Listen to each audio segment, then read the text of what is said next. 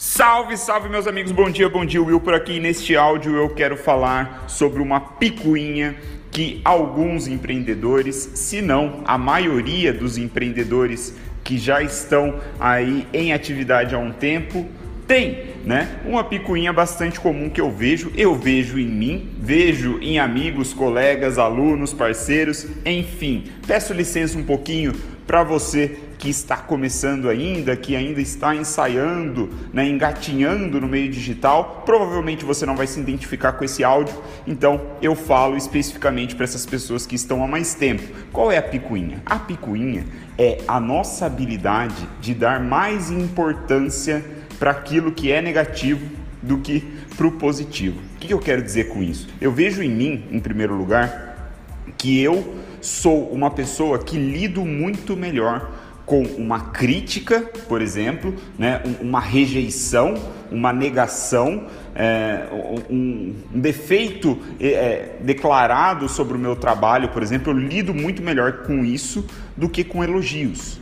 Para ser sincero, de certa forma, os elogios, ah, e aqui é difícil dizer, mas os elogios eles acabam sendo muitas vezes esquecidos por mim, eu confesso.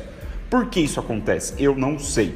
Na verdade, eu tenho uma suspeita que eu acho que vem um pouco da minha própria criação, né? O meu pai, por exemplo, ele teve um pai bastante severo, né? O meu avô, ele foi é, uma pessoa que aí, por criação também, sempre teve uma linha mais dura, por assim dizer, né? Aquele pulso mais firme, aquela exigência né, de pessoas mais antigas, que era comum até. Então eu, ve eu vejo que meu pai ele puxou isso porque foi a criação que ele teve, foi a referência que ele tinha de pai. E ele chegou em mim, né, na, minha, na minha criação, com meu irmão também, e eu sinto que essa exigência, esse lado mais crítico, essa cobrança né, de sempre estar fazendo o melhor, sempre estar é, dando o melhor de si, fez com que eu ganhasse uma predisposição a tirar de letra essas críticas no futuro, né? hoje, no presente, na verdade. E eu acho que isso tem o seu aspecto positivo. Eu acho válido, sabe? Eu acho genuíno.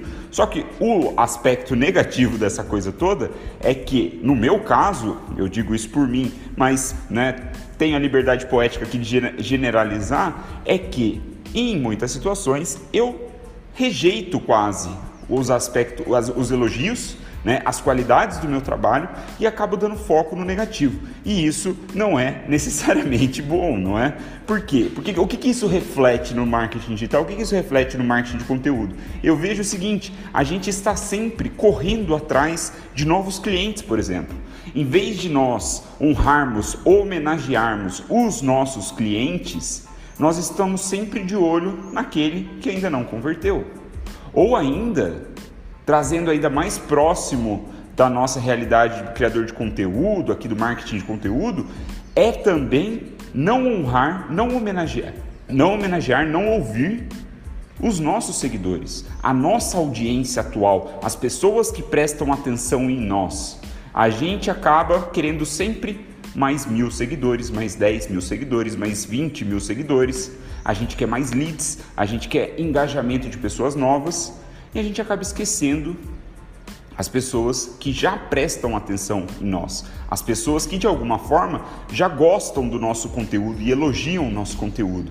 Então, assim, é óbvio que né, num, numa situação onde nós estamos começando uma conta no Instagram, por exemplo, né, queremos chegar ali nos 10 mil seguidores, mas porra, se você tiver mil seguidores e colocar isso em perspectiva, mil pessoas reais é coisa pra caralho. Percebe? Então, assim, é claro que a gente deve buscar crescer, né, escalar os nossos negócios, temos objetivos grandes aí, tá tudo bem. Só que colocando um pouco as coisas nos seus devidos lugares, eu vejo que existe sim uma supervalorização desses aspectos negativos, seja como crítica, seja como conquistar quem ainda não presta atenção em você, quem ignora. Eu vejo isso muito forte em mim, inclusive puxando, né, fazendo um gancho com o áudio de ontem, onde eu falei sobre trabalhar com polêmicas, eu vejo o seguinte, que quando você começa a trabalhar com essas polêmicas e os, os comentários negativos começam a aparecer, porque Cara, por mais que seja a polêmica neutra bolacha biscoito, sempre tem alguém que não consegue interpretar a sutilidade do texto, um pouquinho de ironia, não tem senso de humor e o cara, por algum motivo que seja, ele vem te encher a porra do saco, né? Ele vem reclamar ali com você é, sobre o que você falou, faz um outro comentário de hater, coisa e tal. E isso também é um negócio que eu percebo. Percebo no seguinte sentido: de, sei lá, 100 comentários, aparecem dois que são assim, negativos. E o que acontece? A gente acaba dando mais importância, a gente acaba lembrando mais sobre os dois comentários negativos e quase ignorando completamente os 98 que foram elogios, que foram emojis de palminha, que foram feedbacks positivos. Mas a verdade é que com o tempo você vai ganhando maturidade e a gente acaba jantando esses caras com farofa todos os dias.